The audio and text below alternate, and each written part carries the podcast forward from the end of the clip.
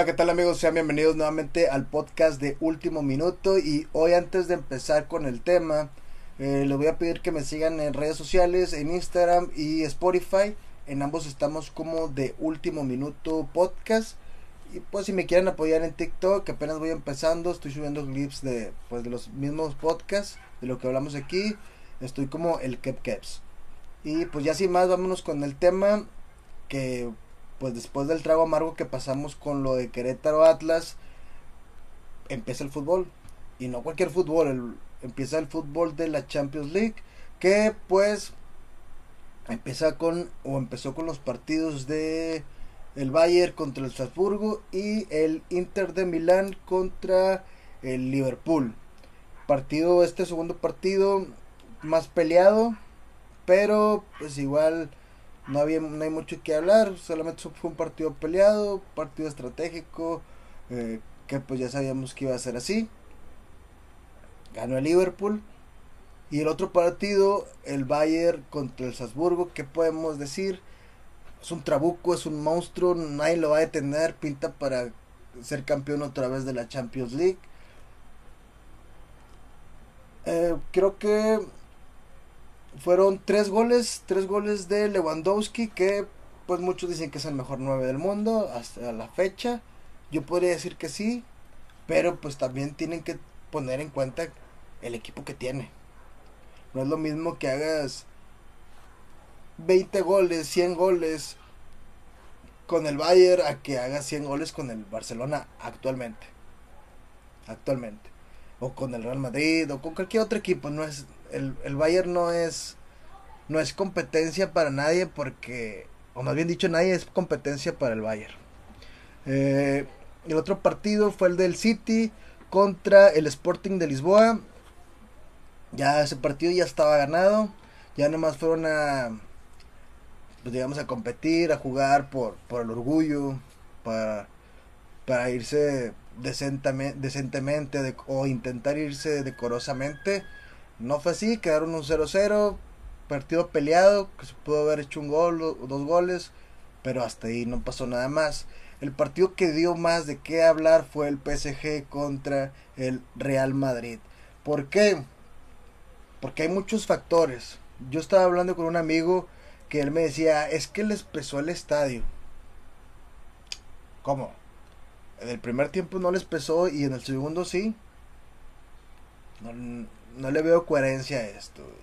También muchos dicen, es que cómo puede el PSG no ganar si tiene a Messi, si tiene a Neymar.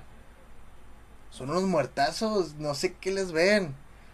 Bueno, de lo de Messi es entendible la edad que tiene, pero de Neymar, a Neymar nomás quiere ganar dinero, mándenlo a Qatar, mándenlo a Arabia, ahí donde quiera ganar dinero, pero que no que esté copando un lugar de un jugador que pueda dar mucho más que él. Yo creo que Neymar es el jugador más sobrevalorado de todo el mundo y nadie lo entiende. Nadie entiende que ese jugador no no está para para jugar en este tipo de equipos. ¿Qué le faltó al PSG? ¿Qué cambió el PSG en el segundo tiempo? ¿Qué cambió el Real Madrid? Pues la mentalidad, las ganas, la historia que o las estadísticas más bien dicho, que te dicen, te aseguran, te confirman que no debes dejar vivir al Real Madrid. Cuando lo puedes matar, tienes que matarlo. Más bien dicho, cuando puedes, cuando tienes que ganarle, tienes que ganarle en el momento en el que lo puedes definir. No puedes esperarte a ver qué pasa, porque ese a ver qué, ese a ver qué pasa ayer le metieron tres goles al, al PSG en ese a ver qué pasa. Que uno pudo haber sido falta o no, no la marcó el árbitro, así que fue gol, ya. Si no la marca el árbitro, entonces no fue ya. Aquí lo que tenemos que ver es que el PSG, o dejar de engañarnos, dejar de, de, de engañarse. El PSG no está para competir. Tiene buen equipo para su liga. Pero para la Champions mm, no lo creo. A lo máximo que aspira es una semifinal. No creo que sea equipo para para ganar la Champions todavía. ¿Por qué? Más adelante les voy a decir por qué un poquito más adelante. Primero quiero ver o quiero que vean el jugadorazo que fue o, que recuerden, no bien dicho, el jugadorazo que fue Benzema en el partido. Y todavía después de Benzema, o más bien dicho, antes de Benzema, el, el partidazo que dio Luka Modric. Ese tercer gol no, cuando fue? que fue? El segundo, creo. Nadie te pone un pase como los, como los que pone Luca. O como el que puso Luca. Al menos ahorita, ¿quién? Díganme quién, recuérdenme quién. Porque a lo mejor sí hay, pero no lo recuerdo. Y, y yo me dejé impresionar por el partido que yo dije, oh, que pase metió Luca el primer tiempo estaba jugando mucho mejor PSG. Sí. ¿Qué pasó en el segundo? Benzema hizo lo que debe hacer todos los partidos en la liga, en la Champions, siempre. Demostró el, el jugador que es. El problema de Benzema es que no está siendo regular. Pero tiene las cualidades para ser regular y para ser el mejor 9 del mundo. Igual que las tiene Lewandowski. Que hay otros factores, sí. Que el Real Madrid no tiene el mismo equipo que el, que el Bayern. Sí, pero ahora sí no es un equipo que tú digas, ay, no, no, no sirve este, este equipo. No sirve para competir en Champions. Sí sirve. Simplemente hay algo que falta, hay algo. Que los, lo que los está ayudando a sobresalir es esa historia, esa pizca de historia que todavía les queda para salir adelante. Que bueno, no me refiero a que tengan una historia chiquita, no. Me refiero a que los jugadores no la recuerdan. Los jugadores se les olvida que tienen historia y no compiten por el club que, en el que, o no, más bien dicho, perdón, no compiten al nivel que tiene el club o que debería tener el club. Ayer se acordaron en el segundo tiempo que están en el Real Madrid, que están en Champions. Y miren lo que pasó. Y el PSG pateando la bola. Salió en el segundo tiempo. Y al PSG se le olvidó con quién estaba compitiendo. Sucedieron esas dos cosas. Al PSG se le olvidó con quién estaba compitiendo. Y al Real Madrid se acordó de quiénes son. De qué equipo son. Y si el Real Madrid se pone las pilas, se pone abusado, el Real Madrid puede hasta llegar a la final. Que si se topa con el Bayern, no lo creo. Pero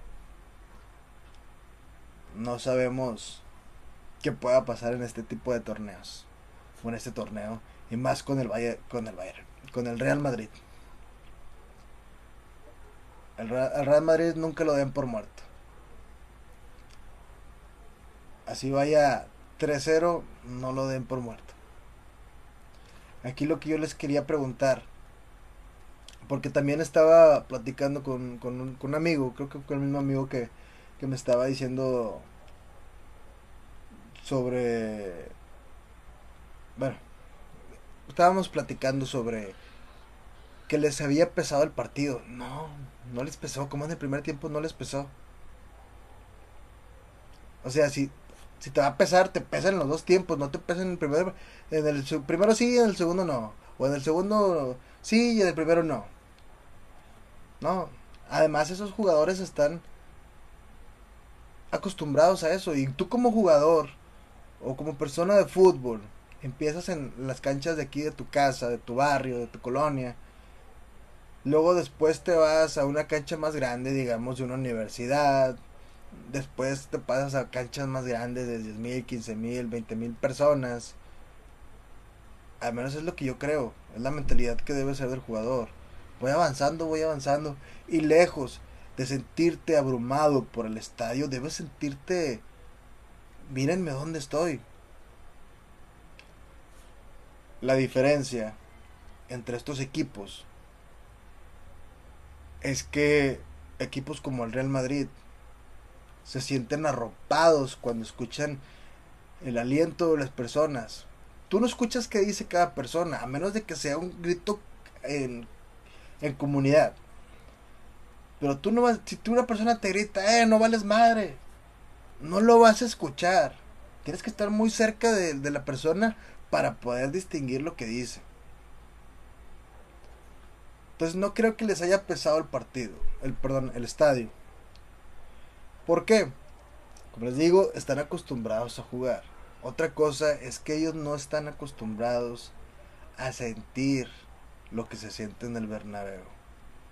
A vivir lo que se vive en ese tipo de estadios. Por eso fue un error que no metieran a Keylor Navas en vez de Donnarumma. Keylor Navas conoce el equipo del Real Madrid, conoce a Benzema, conoce a sus jugadores, conoce el Bernabéu, el ambiente del Bernabéu, ha jugado este tipo de juegos. Claro que ha salido adelante. Yo no sé por qué no lo pusieron, me hubiera gustado verlo. Y aquí para terminar con el, con el video de hoy o con el tema de hoy, les, les voy a dejar una pregunta. Quiero que me la contesten. ¿Está el PSG armado para competir futbolísticamente. ¿Por qué? Porque para mí solamente compra nombres. No compra, ah, necesito un centro delantero, necesito un extremo, necesito un carrilero. No. PSG se agarra como el como cuando tú jugabas FIFA. Ah, bueno, yo voy a comprar a, a Messi. Ah, sí, ¿por qué? Porque pues es el mejor jugador. Bueno, ese entonces, ah, voy a comprar a Totti, voy a comprar a Pirlo, voy a comprar a Cristiano Ronaldo. ¿Por qué? Porque son los mejores jugadores, porque son de nombre, porque son famosos. Es lo que está haciendo el PSG. El PSG se siente que tiene que es como si su principal fuente de inversión fuera, perdón, su principal fuente de ingreso fueran las redes sociales, a que fueras a contratar a puro a puro influencer. No, señor. Tienen que entender que si quieres ganar una Champions, debes armar tu equipo para ganarla. No para ganarles mediáticamente. Voy a completar la pregunta. ¿Está el PSG para competir futbolísticamente o solo para competir mediáticamente? Esta es la pregunta que les dejo. Espero la contesten y nos vemos a la próxima para hablar del el torneo de la Liga MX que ya va a empezar esta semana. Pues nos vemos. Hasta luego.